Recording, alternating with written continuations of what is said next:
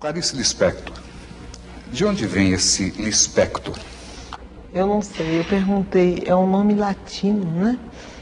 E eu perguntei ao meu pai desde quando havia Lispector na, na, na Ucrânia. Ele disse que de gerações e gerações anteriores. Eu suponho que que o nome foi rolando, rolando, rolando, perdendo algumas sílabas e se transformando nessa coisa que é, parece uma coisa lis no peito, em latim, flor de lis. Quer dizer, é uma, um, nome que, que quando aparece, quando eu escrevi meu primeiro livro, Sérgio Millier, eu era então completamente desconhecida, é claro. Sérgio Millier diz assim, essa escritora de nome desagradável certamente um pseudônimo. E não era, era meu nome mesmo.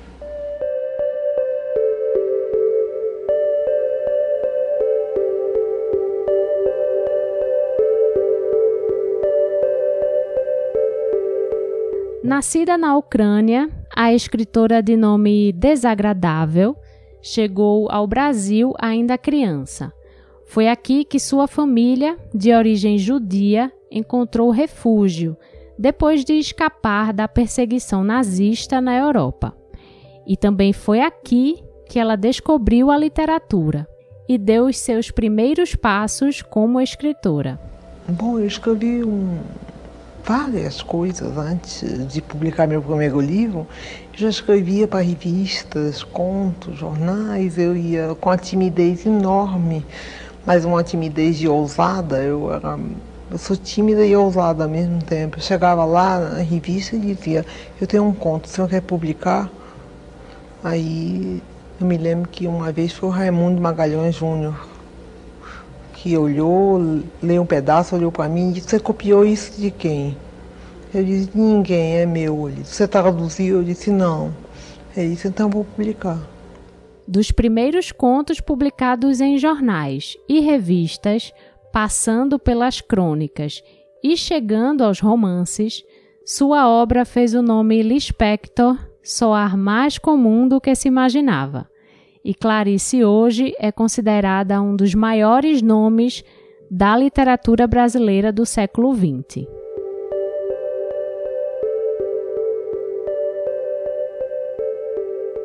Esse ano a gente comemora o centenário de Clarice Lispector e para falar sobre a vida e a obra dessa escritora que até hoje conquista novos leitores, eu, Ariana Pacheco, vou conversar com Lorival Holanda, professor do Departamento de Letras da Universidade, e também, logo depois, com Carol Almeida, mediadora do Leia Mulheres Recife.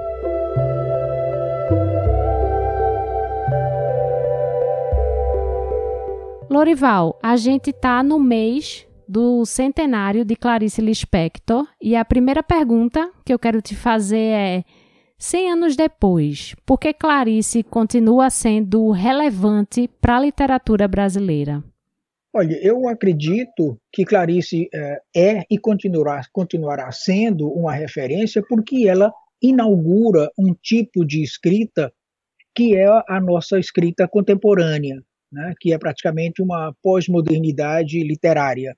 A escrita anterior era muito linear, começo, meio e fim. Então, Clarice eh, deixa prevalecer uma escrita muito mais poética. A prosa dela é muito mais poética. Então, essa ambição de poetizar a prosa, eh, ela cumpre e cumpre bem.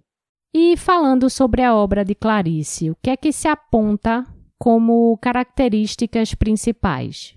Eu acho que, sobretudo, a questão da liberdade semântica. Né? Ela escreve com uma liberdade, com uma, uma apropriação bem pessoal da, da, da, linguagem, que é a marca de Clarice. Né? Nisso ela é inaugural também. É um estilo muito mais uh, aberto, digamos, experimental, que experimentação é o que define para mim a Clarice. Ela tem uma liberdade com a linguagem que é que a define, a define muito bem.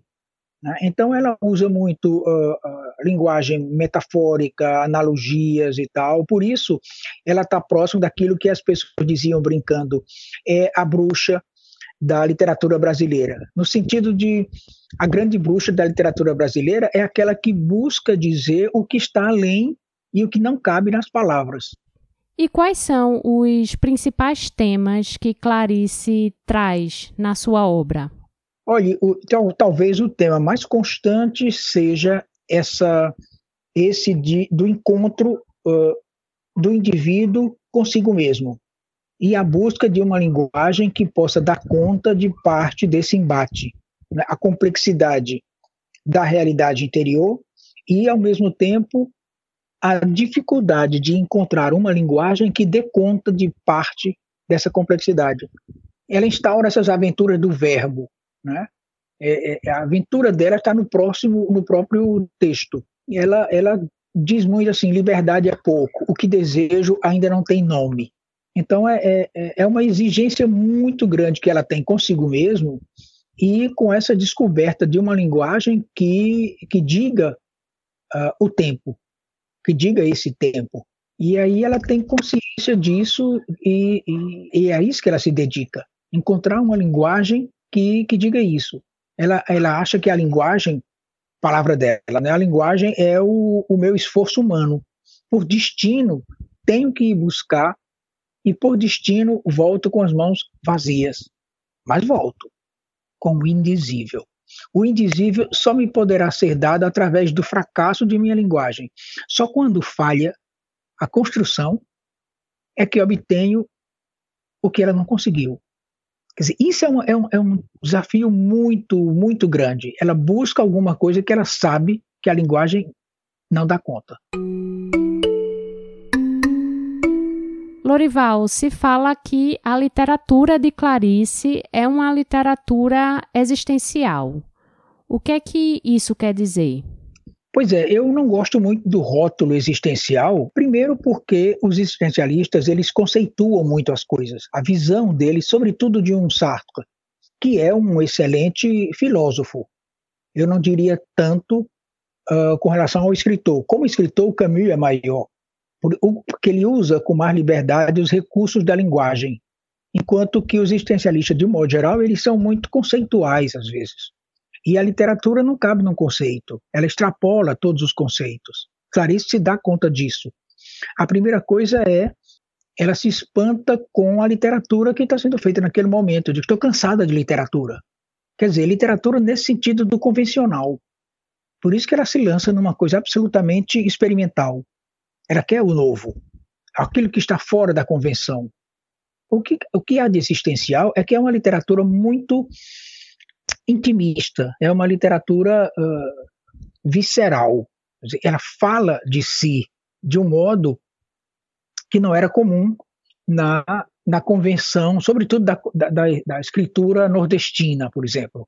Clarice tem uma outra profundidade diferente da ambição de Raquel de Queiroz, certo? Porque ela alarga esse país interior, mas alarga esse país por dentro e depois ela quer, com isso, ajudar alguém. Esse sentido de ajudar alguém é muito interessante porque foi colocado, foi gravado no túmulo dela, no cemitério judaico, onde ela diz assim: Estou tão assustada que só poderia aceitar que me perdi se imaginar que alguém me está dando a mão. Quer dizer, ela está sempre pensando no leitor. O leitor está aqui, metonimicamente, na mão.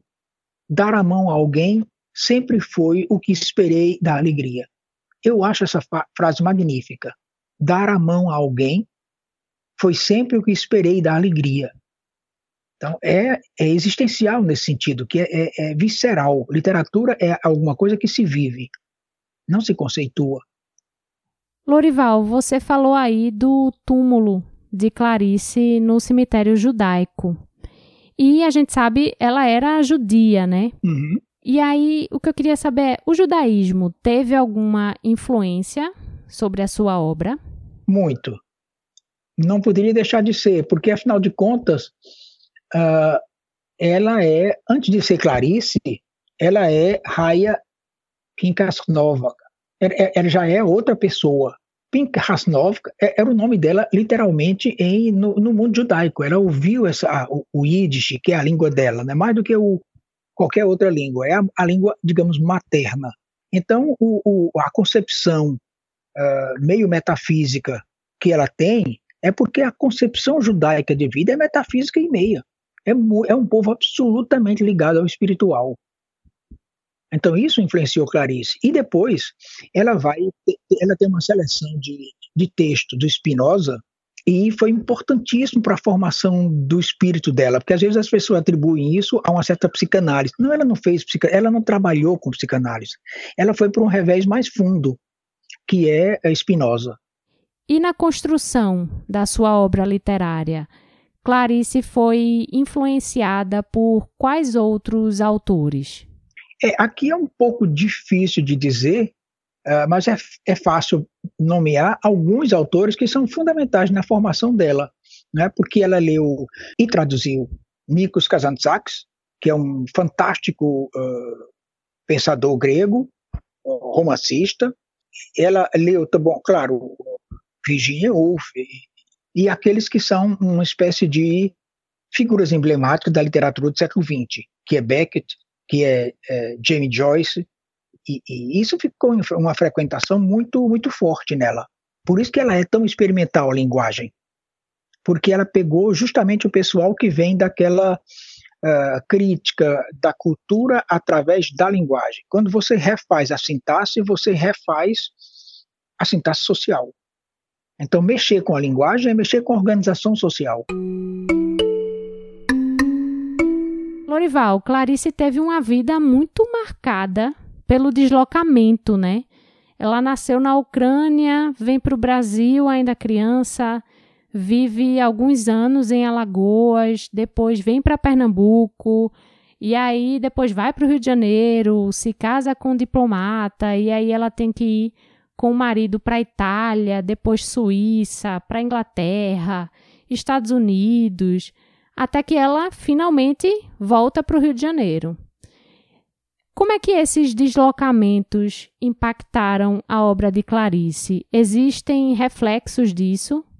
A, a escrita dela é uma escrita peregrina. Ela busca em uh, um modo de escrita que não é que não é consensual, certo? Então ela tem visões, ela tem levezas, ela tem uh, organizações sintáticas que são próprias de alguém que é um migrante, certo? Então, isso se vê no estilo de Clarice, uma certa leveza de quem está sempre deslocado.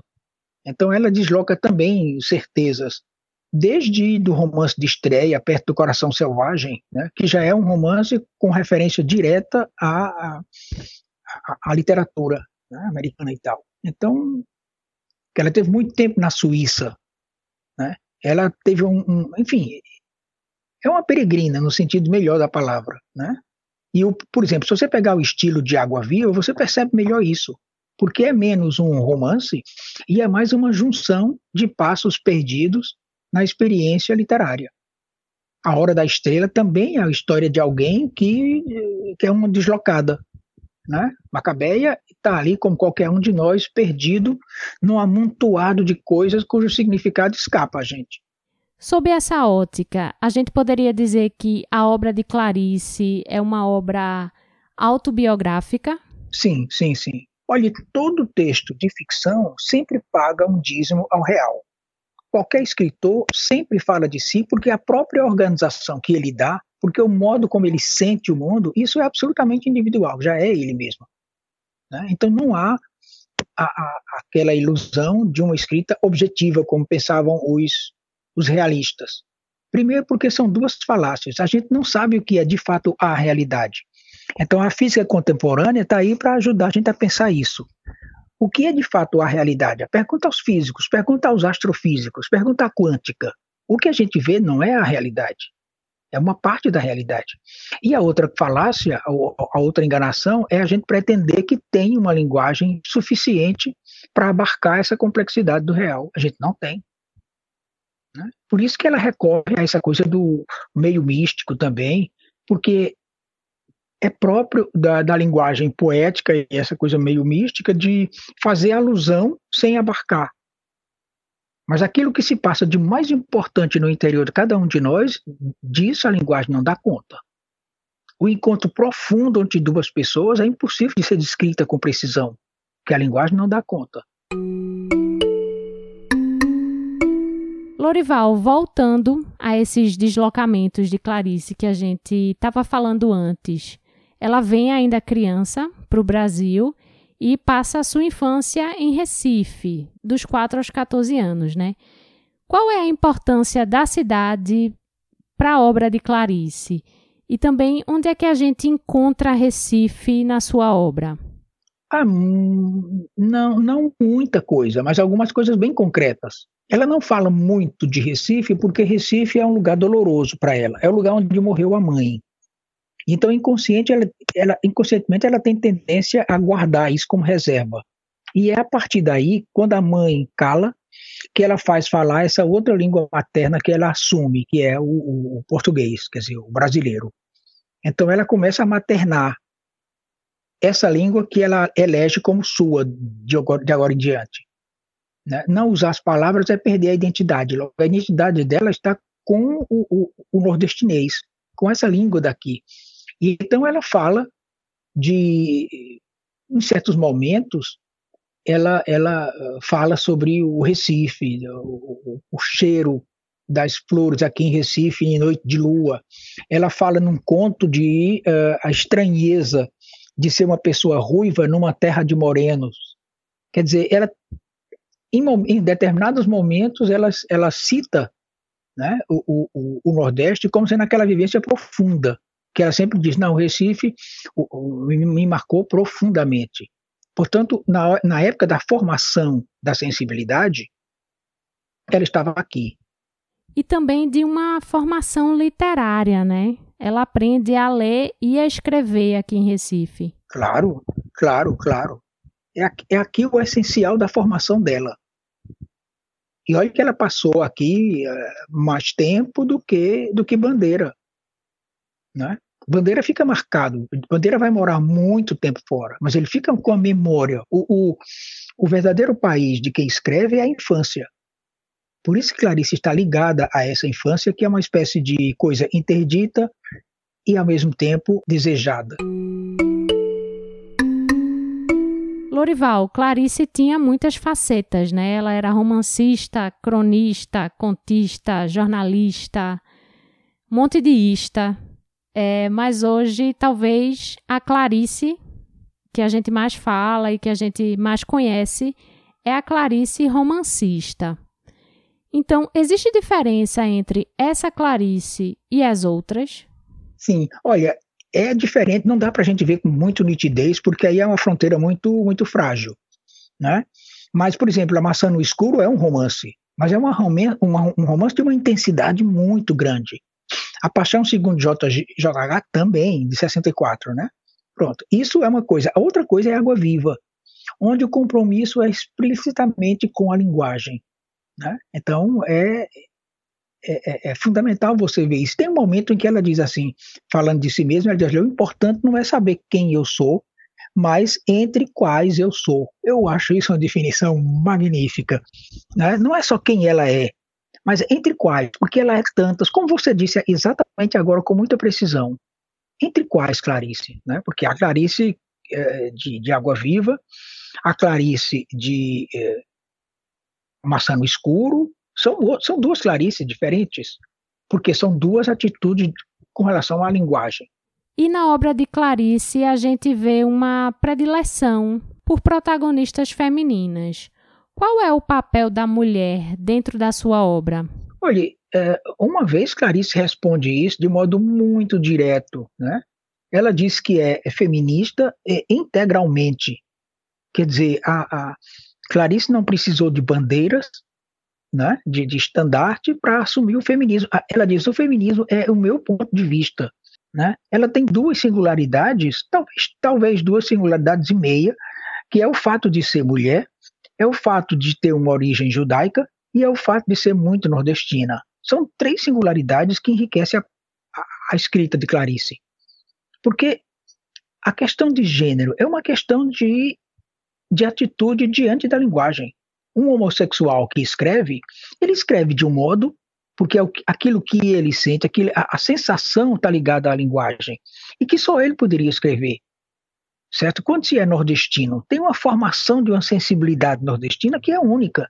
Não há como perder isso. A identidade, de, como diz Clarice, está na linguagem. Né? Perder a identidade é, é, é, é perder a linguagem é perder a identidade. Então ela é profundamente é, feminista nesse, nesse sentido. E é a melhor pessoa para fazer a defesa do discurso feminino, que ela faz de um modo absolutamente natural como se reivindicação da singularidade da mulher fosse uma reivindicação evidente. Ela diz assim: também sei das coisas por estar vivendo. Quem vive sabe, mesmo sem saber que sabe.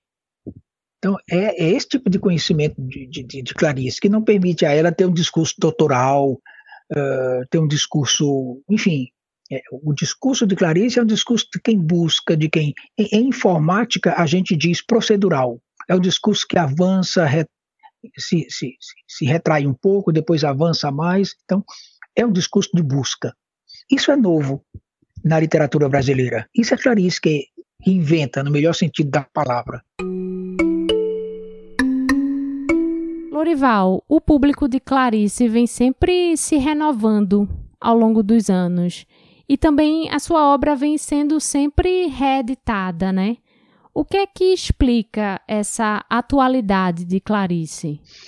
Eu acredito que é, Clarice é atual e vai ser atual para gerações uh, vindouras ainda, porque ela não tem um discurso uh, proposital, ela não carrega bandeira, certo? Ela não tem nenhuma pretensão doutrinal, ela propõe coisas. Clarice não não está ligada a, a um determinado discurso, certo? Que esse discurso, quando fica muito fechado ou muito seguro de si, ele vira panfleto. E ela é tudo, menos uma panfletária. Né? Então, a forma política de Clarice é propor possibilidades. Ela traz uma chave para portas vindouras aí. Aí as gerações que vão aparecendo vão reconhecendo isso e as gerações vão passando e permanece em Clarice essa necessidade de, de busca, de atitude nova diante da linguagem. Então, muita gente ainda vai vir é, é, insatisfeito com o real. E o lugar dessa insatisfação com o real é essa insurreição contra os limites da linguagem. Isso é Clarice traz. E Lorival, o que é que Clarice deixa para a literatura brasileira? Quais são os seus reflexos nas produções feitas hoje? Olha, eu acredito que é, sobretudo, uma, uma liberdade. Clarice é sinônimo de uma liberdade de, de, de, criação, de invenção de si mesmo. A palavra tem um terrível limite, ela diz. Além desse limite é o caos orgânico. Mas ela sabe, ela sabe que ela sabe que no final da palavra começa um grande uivo. Quer dizer, mas para pessoas, algumas pessoas escolhidas pelo acaso, depois da possibilidade da palavra, vem a voz de uma música. A música que diz o que eu simplesmente não posso aguentar. Quer dizer, é essa busca de uma linguagem que é pessoal mais jovem, sobretudo, eu não estou pensando na, na questão da idade, estou pensando na atitude de espírito. Uma pessoa muito jovem, ela quer sempre mais. Então, isso é Clarice.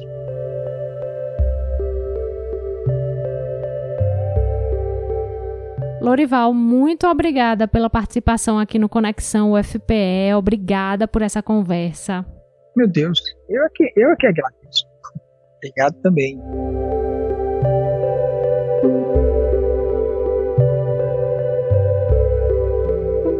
Talvez, se você estiver conversando com alguém sobre literatura e te perguntarem qual escritora você já leu ou conhece, pelo menos de nome há uma boa chance de você logo se lembrar de Clarice Lispector. A escritora, ao lado de nomes como Lígia Fagundes Telles, Raquel de Queiroz e Cecília Meirelles, é uma das mais importantes de uma literatura feita por mulheres aqui no Brasil, muitas vezes ainda inexplorada por diversos leitores. Carol Almeida, mediadora do Leia Mulheres Recife, conversou um pouquinho comigo sobre essa literatura ainda um pouco desconhecida para alguns e sobre a importância de Clarice Lispector nesse contexto.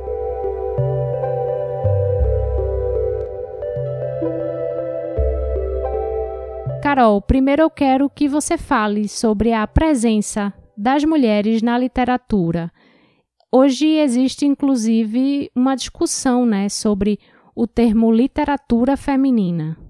É, é, um termo que, por exemplo, eu definitivamente não, não uso de jeito nenhum, assim, não gosto dele, porque eu acho que ele facilmente ele é usado para enclausurar é, as múltiplas, diversas e infinitas experiências de, de sermos mulheres no mundo, é, porque não é uma coisa só, né? Ninguém fala de literatura masculina. Esse é um termo que nunca vai ser usado. Ninguém usa. Então, por que usar literatura feminina? Né? A, a, a serviço de quem serve essa expressão? Então, é, eu já começaria com essa provocação, na verdade, e, enfim, eu acho que é falar sobre a experiência de mulheres com a literatura é quase como se a gente fosse fazer um, enfim, um retrospecto da história da humanidade também, né? Porque elas sempre estiveram ali escrevendo com muita constância. É, esse espaço é, não era acreditado a elas, então tem, tem várias pesquisas já mais recentes, de, enfim, de, de pessoas que vão investigar é, escritores que, na verdade, eram escritoras e que, em função justamente da, enfim, da, da sociedade patriarcal em que vivemos, não poderiam ser acreditadas é, como as autoras que eram. Então, mas eu acho que assim tem um, um texto, talvez que seja muito importante para conversar sobre ele, já que até porque, né, essa conversa está surgindo em função do centenário de Clarice, e essa é uma outra autora a quem Clarice tem muita correspondência também, assim, eu acho que a literatura dessas, dessas duas escritoras, elas conversam bastante, que é um texto da Virginia Woolf, ali é, um texto dos anos 1920, ensaio, na verdade, é, que se chama Um Teto Todo Seu. Nesse texto, a Virginia Woolf, é, ela é muita frequência perguntada justamente sobre é, essa condição de ser uma mulher escrevendo literatura, isso é uma coisa que era sempre questionada para ela, e ela resolve fazer, é, escrever esse ensaio falando que a condição, a, a, a pré-condição essencial para que as escritoras e para que as artistas, de uma maneira geral, possam é, exercer o seu ofício, enfim, a sua arte, é justamente aquilo que a sociedade patriarcal nega a, a elas, que é um espaço todo seu. Quando ela fala um teto todo seu, é tipo, é ter um espaço físico em que elas possam estar sozinhas, é, ou enfim, exercendo o, o, seu pensamento, exercendo a sua, a sua criatividade nesse espaço que é dela. Aí, quando, quando ela diz que é um espaço que é dela, não é um espaço, por exemplo, que se fala muito, né? O espaço é, doméstico é, é, o espaço da mulher, porque é, historicamente foi nesse espaço onde ela pôde, é, onde ela era dona de suas próprias ações. Então, esse espaço doméstico. Só que o espaço doméstico dessas mulheres nunca são somente delas, né? Porque é um espaço em que ela cuida de, de, de outras figuras, né? Sejam as crianças, seja, enfim, os homens que as cercam. Então ela está sempre cuidando desse espaço, ela nunca tem um espaço que é só dela. E aí então a Virginia Woolf escreve isso, né? Que para que, que mais escritoras possam existir e que outras artistas possam existir, a condição fundamental que é uma condição é, uma condição material, né? É, desse espaço. E aí a gente, enfim, tem uma uma série de outras camadas que se implicam nisso daí, porque também tem um espaço significa ter uma certa condição social que a Virginia Woolf tinha e que várias outras mulheres naturalmente não têm. Então tem outras interseccionalidades nessa história, né? Quando a gente fala de mulheres que escrevem, a gente também sempre se pergunta quem são as mulheres que podem escrever e quem são aquelas mulheres que, justamente por, por por falta de condições materiais, não somente de espaço, mas de outras condições materiais, é, não conseguiram escrever. Então, acho que, enfim, a gente poderia ir para vários lugares a partir disso daí, mas talvez esse texto da Virginia Woolf seja um começo. E Carol, Clarice dizia: Quando escrevo, não sou homem nem mulher, sou homem e mulher. Como é que isso dialoga com essa discussão sobre a presença das mulheres na literatura? Eu acho que Clarice e, e várias escritoras e escritores é, existe um, um é, é, é, sempre um exercício de alteridade, né? Escrever literatura é sempre se colocar nesse exercício de alteridade. Não somente literatura, a gente poderia falar de outras coisas aqui também. Mas é, é essencial que para que você pense universos e pense universos inventados, obviamente a partir de um, um certo acervo que você vai acumulando na sua vida, mas é inventado sim, que você se coloque é, no lugar de outras pessoas. E, portanto, você nunca vai poder é, reduzir a tua experiência de criação é, a uma condição de gênero que lhe foi, enfim, imposta de nascença é, naturalmente, a gente sempre conversa sobre isso, que essa condição, ela atravessa o corpo das pessoas, né? Então, o fato de Clarice ser, enfim, ter toda a história dela, né? Ser essa, essa criança que chegou muito nova ainda aqui no Brasil e, e de ter sido criada como, enfim, é, dentro dos códigos de gênero que viriam ser uma menina e depois uma moça e depois uma mulher, enfim, tem toda uma história aí isso está no corpo dela, isso está na experiência dela, e, obviamente, isso, é, de um jeito ou de outro, vai estar tá na escrita dela também. Agora, como escritora, como, enfim, alguém que está fazendo literatura, ela realmente nunca poderia se reduzir a essa experiência, porque aí ela estaria fazendo outra coisa que não literatura. Eu acho que é isso, assim, tem, tem várias escritoras hoje, e aí eu, falo, eu falo especificamente escritoras, que reivindicam esse lugar, e isso não necessariamente, por exemplo, que as pessoas tendem a confundir uma coisa com a outra. Isso não necessariamente elimina, por exemplo, é, a condição de você se colocar como escritora feminista, por exemplo. É, o fato de você se colocar como escritora feminista não elimina o desejo e que é fundamental para a literatura de é, se posicionar nas alteridades que não são você, né, nas experiências de mundo que, que não exatamente te, te pertencem, mas sobre a qual você consegue criar esses deslocamentos e chegar até elas, de alguma forma. É, então, várias escritoras já, já, já reivindicam, quer dizer, já não, né, há muito tempo reivindicam é, esse lugar, porque quem estabelece o termo literatura feminina é, são os homens, né? Quem, quem, coloca um, numa livraria, por exemplo, é, alguns gêneros, a literatura para mulheres, são homens que querem, obviamente, restringir um certo tipo de experiência é, de uma condição de gênero que eles impuseram, né? Um, um gênero que é, um, é uma ficção também, né? Então é isso, assim, eu acho que é, é necessário que que essas escritoras se coloquem também nesse lugar.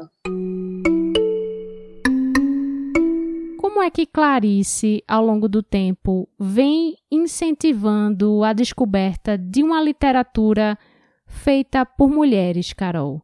Porque normalmente, se a gente para e faz um retrospecto do nosso histórico de leitura, o que é que a gente leu ao longo da vida, né?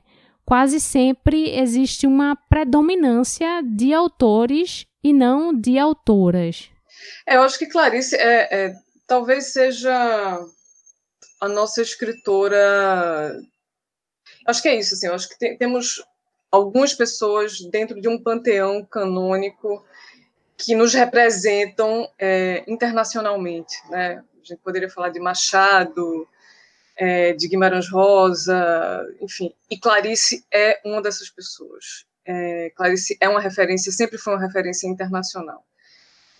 E de modo que, é, ainda que, a, a, que vários dos seus livros e vários de suas personagens, de um jeito ou de outro, elas nos levem a pensar uma certa condição feminina, muito particularmente dessa mulher de uma classe média ou de uma classe média alta, é, e seus conflitos existenciais, é, de um jeito ou de outro, é uma vira uma porta, digamos assim, de entrada para para que alguns leitores, digamos assim, entrem, entrem dentro disso que poderia ser chamado de uma condição feminina, que é uma condição muito específica disso que eu estou falando, uma condição de classe, de raça e, enfim, de, até de território também, que era onde Clarice habitava. É, mas isso dito, eu acho que não somente Clarice, como outras escritoras importantes brasileiras e que vêm sendo redescobertas, porque Clarice é isso, né? Clarice, talvez de todas elas, é, é, é, é o primeiro nome que surge, assim, para muita gente, né? As pessoas que leem literatura, elas podem ter lido, sei lá, vários desses escritores que estão na prateleira das pessoas, mas Clarice é sempre uma delas. Mas eu acho que é, por exemplo, a, a, amizade e as trocas entre Clarice e Lígia Fagundes Teles é, é uma coisa muito importante de ser observada, porque Lígia, talvez, é engraçado isso, assim, eu, eu gosto muito de Clarice, eu sempre, eu acho que como todo, todas as brasileiras e brasileiros, Clarice termina sendo um dos primeiros contatos que você tem com a literatura, um contato estranho ainda, porque Clarice não é uma leitura fácil, e, e eu acho curioso como a gente é introduzida, Clarice ainda muito nova, mas é, Lígia Fagundes Telles, para mim, tenha sido talvez é, esse momento em que eu, putz, é, essa mulher, ela, ela, ela tem um domínio é, de, de contar uma história, não que Clarice não saiba contar uma história, porque obviamente ela sabe, mas a, a, Lígia tinha uma coisa que, que me falava de um outro lugar, de desse domínio de, de saber contar muito bem uma história que abria brechas não tão é, talvez não tão complexas quanto as brechas que Clarice abre na obra dela, mas igualmente profundas, igualmente complexas. Então, Clarice, Lígia, e aí, enfim, uma série de outras escritoras que a gente pode colocar hoje já como canônicas na literatura brasileira, ou pelo menos deveria colocar como canônicas, canônicas no lugar de tipo assim, todo mundo deve ler, é isso que eu estou falando como canônico, não como esse lugar enrijecido e cristalizado e tal, é, a revelia de críticas e tal.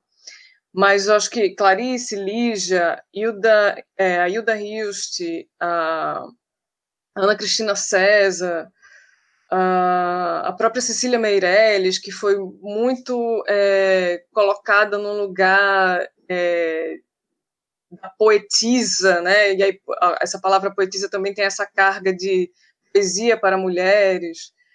É, várias outras escritoras que são muito importantes é, e que abrem, enfim, diversos universos para a gente, né? Isso do de Clarice ser talvez a escritora que está na prateleira de todo mundo, porque é, na, como mediadora do Leia Mulheres, isso é uma coisa que sempre foi, enfim, um, um ponto é, central para a gente, que era é isso, né? Porque as pessoas sempre perguntavam, mas por que um clube de leitura só para ler mulheres? Exatamente por isso que você falou, assim, porque quando a gente olha para as nossas prateleiras, a gente sempre tem vários escritores e, e, a gente não conhece. E, e, e, por uma questão. Enfim, são várias as questões: questões de mercado, questões dessas, desses gêneros né, que são impostos por um certo código do mercado de colocar literatura escrita por algumas mulheres em uma outro, um outro tipo de lugar, com bem menos projeção, com bem menos, enfim, é, investigação, entrevistas e um marketing por trás disso daí, enfim, a gente sabe o, o dinheiro funciona para isso também, né, para fazer girar mais alguns nomes e não girar outros nomes. Então, é, participar do clube de leitura há, há, mais de cinco anos do Ler Mulheres foi um, um, uma forma muito rica para a gente também, que é mediadora, de entrar em contato com escritores que muito possivelmente de outra forma, tipo, naturalmente a gente não teria entrado em contato. E, e aí a gente descobre coisas incríveis no meio dessa, dessa trajetória. Carol, Clarice é uma autora que traz em sua obra um destaque para personagens femininas. Qual a importância também dessa representação literária na demarcação desse espaço da mulher na literatura? É... Antes de responder essa pergunta, eu vou falar de uma outra coisa que eu acho que tem a ver com a pergunta também. Em um texto de Clarice, é, eu estava me lembrando desse texto hoje, né, antes da gente começar essa conversa, é, que é um, um desses, é, desses textos rapidinhos, meio autobiográficos que ela escreve, que se chama O Primeiro Livro de Cada Um, de Cada Uma de Minhas Vidas porque ela vai falar que as pessoas sempre perguntavam a ela qual tinha sido o primeiro livro da vida dela. E ela fala: bem, eu tenho várias vidas, é, então eu tenho vários livros em cada um, vários primeiros livros em cada uma dessas vidas que eu tenho. E aí, lá no final do texto, ela escreve assim: que em uma dessas vidas que ela teve, aos 15 anos, e aí eu estou citando a, a, própria Clarice aqui, aos 15 anos, com o primeiro dinheiro ganho trabalho meu, entrei altiva porque tinha dinheiro numa livraria que me pareceu um mundo onde eu gostaria de morar. Folhei quase todos os livros dos balcões, li algumas linhas e passava para outro. E, de repente, um dos livros que abri continha frases tão diferentes que fiquei lendo, presa ali mesmo. Emocionada, eu pensava, mas esse livro sou eu. E, contendo um estremecimento de profunda emoção, comprei-o. Só depois vinha saber que a autora não era anônima, sendo, ao contrário, considerada um dos melhores escritores de sua época, Catherine Mansfield.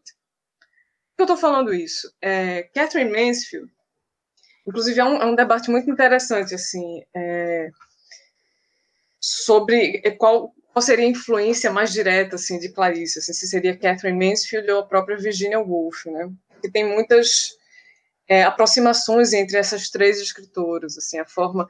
E aí eu acho que é isso. Quando ela é, é, ela escreve abre esse livro que continha frases e aí tem um, um, eu acho que tem uma ênfase na forma textual, frases tão diferentes, ou seja, não era, ela não estava lendo porque eram personagens mulheres que estavam ali sendo descritas pela Catherine Mansfield, que e é isso, né? Catherine Mansfield é uma contista que é, cujos personagens principais eram essas mulheres, as mulheres dali, enfim, do, da, daquele ambiente onde a Catherine Mansfield vivia, que também era um certo ambiente de uma elite e tal. É, e não era a, a, Clarice não dá ênfase ao fato de que eram personagens mulheres as, que chamavam a atenção dela naqueles textos, da, nos textos da Catherine Mansfield. Ela dá ênfase à forma das frases, que eram tão diferentes de tudo que ela já tinha lido. Isso, eu acho que talvez seja uh, uma chave para a gente entender que essa escrita, entre aspas, feminina da Clarice, ela se dá muito é, pela forma do texto da Clarice, por uma forma é, que vai além da própria representação dessas mulheres que, obviamente, são as protagonistas de muitos desses livros. Então, é óbvio que existe uma condição, porque é isso, né? De quem que ela está falando? Quem são essas mulheres que estão, muitas vezes, nos livros e nos, nos romances e nos contos de Clarice? São mulheres que estão ali dentro do ambiente doméstico, né? Esse é o espaço que cabe a elas. É, e dentro do ambiente doméstico, existem zilhões de questões existenciais. Questões existenciais impostas pela própria é, clausura dentro do ambiente doméstico. E, mas aí o que, é que ela, o que, é que a Clarice faz? Assim como a Catherine Mansfield faz, assim como a Virginia Woolf faz, elas transformam isso em uma forma absolutamente única na literatura. Então está muito além das personagens. Óbvio que elas são importantes, é óbvio que o fato de, de enfim, é, é, personagens homens dentro das mesmas situações não teriam as mesmas questões, porque eles não estão condicionados a essa clausura da domesticidade. É, mas é, é, é, pela forma textual, é pela maneira como elas torcem essa, a, a língua, é, que elas conseguem, de fato, se aproximar de experiências que são experiências muito é, íntimas de vivências de mulheres, particularmente nesses ambientes, né, de onde elas estão escrevendo, um ambiente de uma certa classe média, é, urbana, digamos assim. Então, eu acho que, que se dá, sim, pelos personagens, mas se dá muito pela forma é, textual e que essas escritoras conseguem inaugurar mesmo assim na literatura. E Carol, por onde começar a ler Clarice? Eu não sei se eu saberia responder essa pergunta assim com tanta precisão. Acho que você pode começar a ler Clarice de vários lugares. É, mas se for, eu estou aqui é, buscando na minha própria vivência, assim, na minha própria experiência. É, eu sou uma pessoa que é, fui formada, é, a, minha primeira formação literária vem de muito tempo atrás, assim, do, da época em que existia uma coleção é, de livrinhos bem fininhos que se chamava Para Gostar de Ler. Nessa coleção Para Gostar de Ler tinha é, vários títulos dessa coleção, tinham textos de Clarice, eram crônicas, eram textos curtos, enfim, eram, eram, eram sempre textos curtos, porque a ideia era essa, assim, para você começar a gostar de ler. De forma que, se for para sugerir um, um começo para quem nunca leu Clarice, talvez, em vez de sugerir um romance, é, lá, desses, dos mais famosos dela, é, eu indicaria ler os contos de Clarice, né? É, não há muito tempo atrás foi lançado, inclusive, um, um uma coleção, um livro com todos os contos reunidos de Clarice, um livro com capa dura, um livro grosso e tal, que tem todos esses contos. Obviamente não é tão barato assim, porque né, é um livro grande e que tem capa dura. Mas eu indicaria esses contos, assim, os contos de Clarice são riquíssimos, eu acho que é um outro exercício de escrita que ela faz ali, e, e que talvez para começar seja um, um, não sei, seja um lugar interessante, assim, para ter esse primeiro contato com ela. E qual o teu livro preferido de Clarice? Eu não sei, eu acho, eu não sei se eu tenho um livro preferido de Clarice. Eu acho que eu tenho alguns textos preferidos assim de Clarice. Talvez, inclusive, os textos que ela é, é, tem uma coisa muito que me aproxima muito quando ela fala do Recife, assim, da experiência dela de ser, de ter sido criança e, e, e parte da adolescência aqui no Recife por exemplo, é, Felicidade Clandestina é um texto que sempre me move muito, assim, por essa proximidade territorial. É, mas, obviamente, eu acho que existe um, um, um livro que, que é isso, né? Não, não, não, se pode fugir dele, que é A Paixão Segundo GH. Eu acho que tem muita coisa ali que fala sobre, sobre isso que a gente está vivendo também, sobre essa condição absolutamente surreal, enfim, de, de, de um mundo que de um mundo interno muito amplo e que, e que a gente não está preparada para lidar com esse, com esse mundo interno tão amplo assim. Então, acho que A Paixão Segundo GH talvez seja um livro desses que não, não sei, é, é, é um livro simultaneamente para mim assustador e irresistível. É isso, é uma sensação de, de de um pouco de susto mesmo com o, o, o, tamanho das coisas que ela consegue escrever ali, mas simultaneamente um fascínio.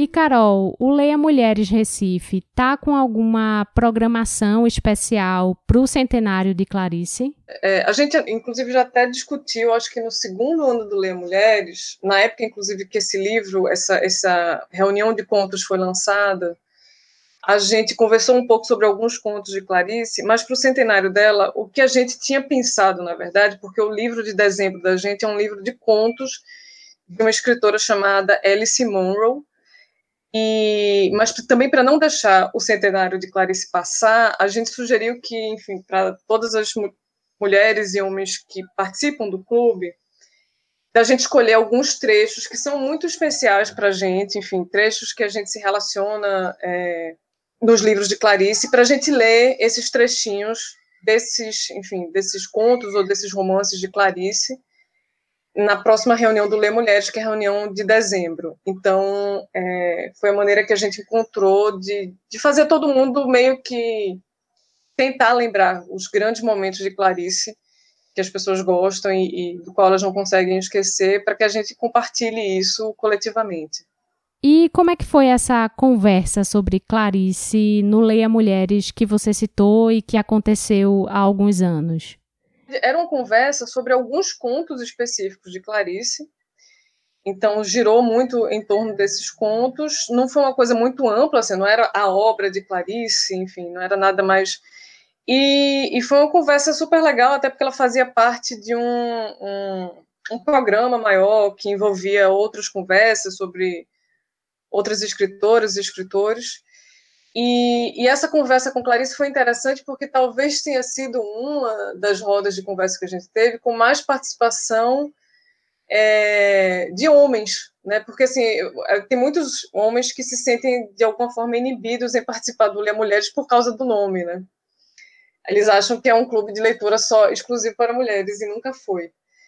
É, mas esse de Clarice, ele foi um que teve uma participação é, bem interessante de vários homens que liam Clarice, porque eu acho que é isso, né? Talvez seja a escritora com, com enfim, eles mais têm acesso, é, curiosamente. E, e aí foi, teve um debate bem legal, assim, sobre, sobre essas questões, né, de, de, de dessa, desse universo que Clarice cria em ambiente, a partir, às vezes, de objetos muito simples ou a partir de, enfim, de, de, de coisas absolutamente triviais e aí ela expande aquilo ali para criar debates é, profundos sobre a existência humana. Carol, como é que a gente faz para entrar em contato com Leia Mulheres e também para participar dos encontros? É, a gente tem o Instagram, né, que é o, o Leia Mulheres Recife, e lá no Instagram a gente está sempre, além de estar tá sempre postando textos, enfim, de, de livros de autoras que a gente está lendo, a gente posta lá, a gente já postou, por exemplo, os, todos os livros que a gente vai ler em 2021, então dá para se organizar e saber quais são os livros que a gente vai discutir em 2021, de janeiro a dezembro. É, é, também um canal, o próprio Instagram é um canal de comunicação, as pessoas se comunicam com a gente por lá.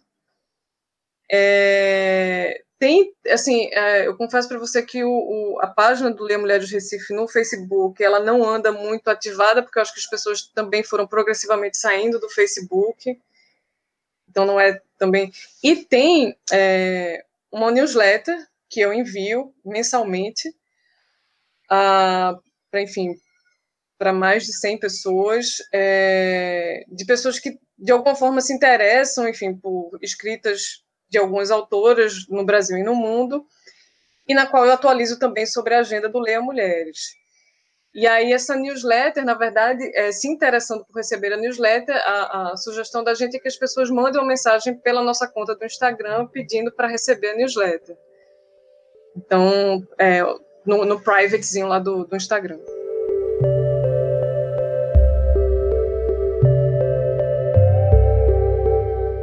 Carol, muito obrigada pela participação aqui no Conexão UFPE. Agradeço demais essa nossa conversa sobre a presença das mulheres na literatura. Ah, obrigada eu, eu que agradeço o convite e espero que esse centenário seja celebrado de diversas formas que ela merece. Clarice, a partir de qual momento você efetivamente decide assumir a eu carreira de assumi. escritora? Eu nunca assumi. Por quê? Eu não sou uma profissional, eu só escrevo quando eu quero. Eu sou uma amadora e faço questão de continuar a ser amadora.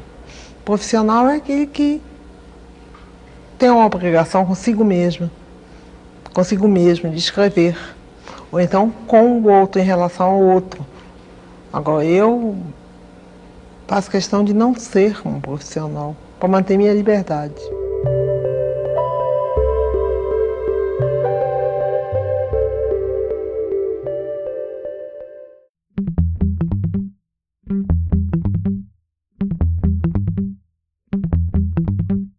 Esse foi o Conexão UFPE, uma produção da Assessoria de Comunicação da Universidade. Eu sou Ariana Pacheco e esse programa foi produzido por Maria Eduarda Araújo e usou áudios de TV Cultura. Você consegue falar com a gente através da página facebook.com barra Conexão UFPE ou pelo Twitter, arroba Conexão UFPE. Deixa lá a sua sugestão ou comentário. E antes de encerrar, um aviso. Esse foi o nosso último programa inédito do ano. A gente vai entrar de férias, mas você pode aproveitar esse tempo para rever todos os episódios da nossa temporada 2020 no site ufpe.br barra agência barra conexão traço UFPE ou nos nossos canais do Spotify, Deezer, Google Podcasts e Mixcloud. Em janeiro, a gente está de volta com mais entrevistas com professores e pesquisadores da universidade. Bom fim de ano, leiam Clarice, leiam Mulheres e até janeiro.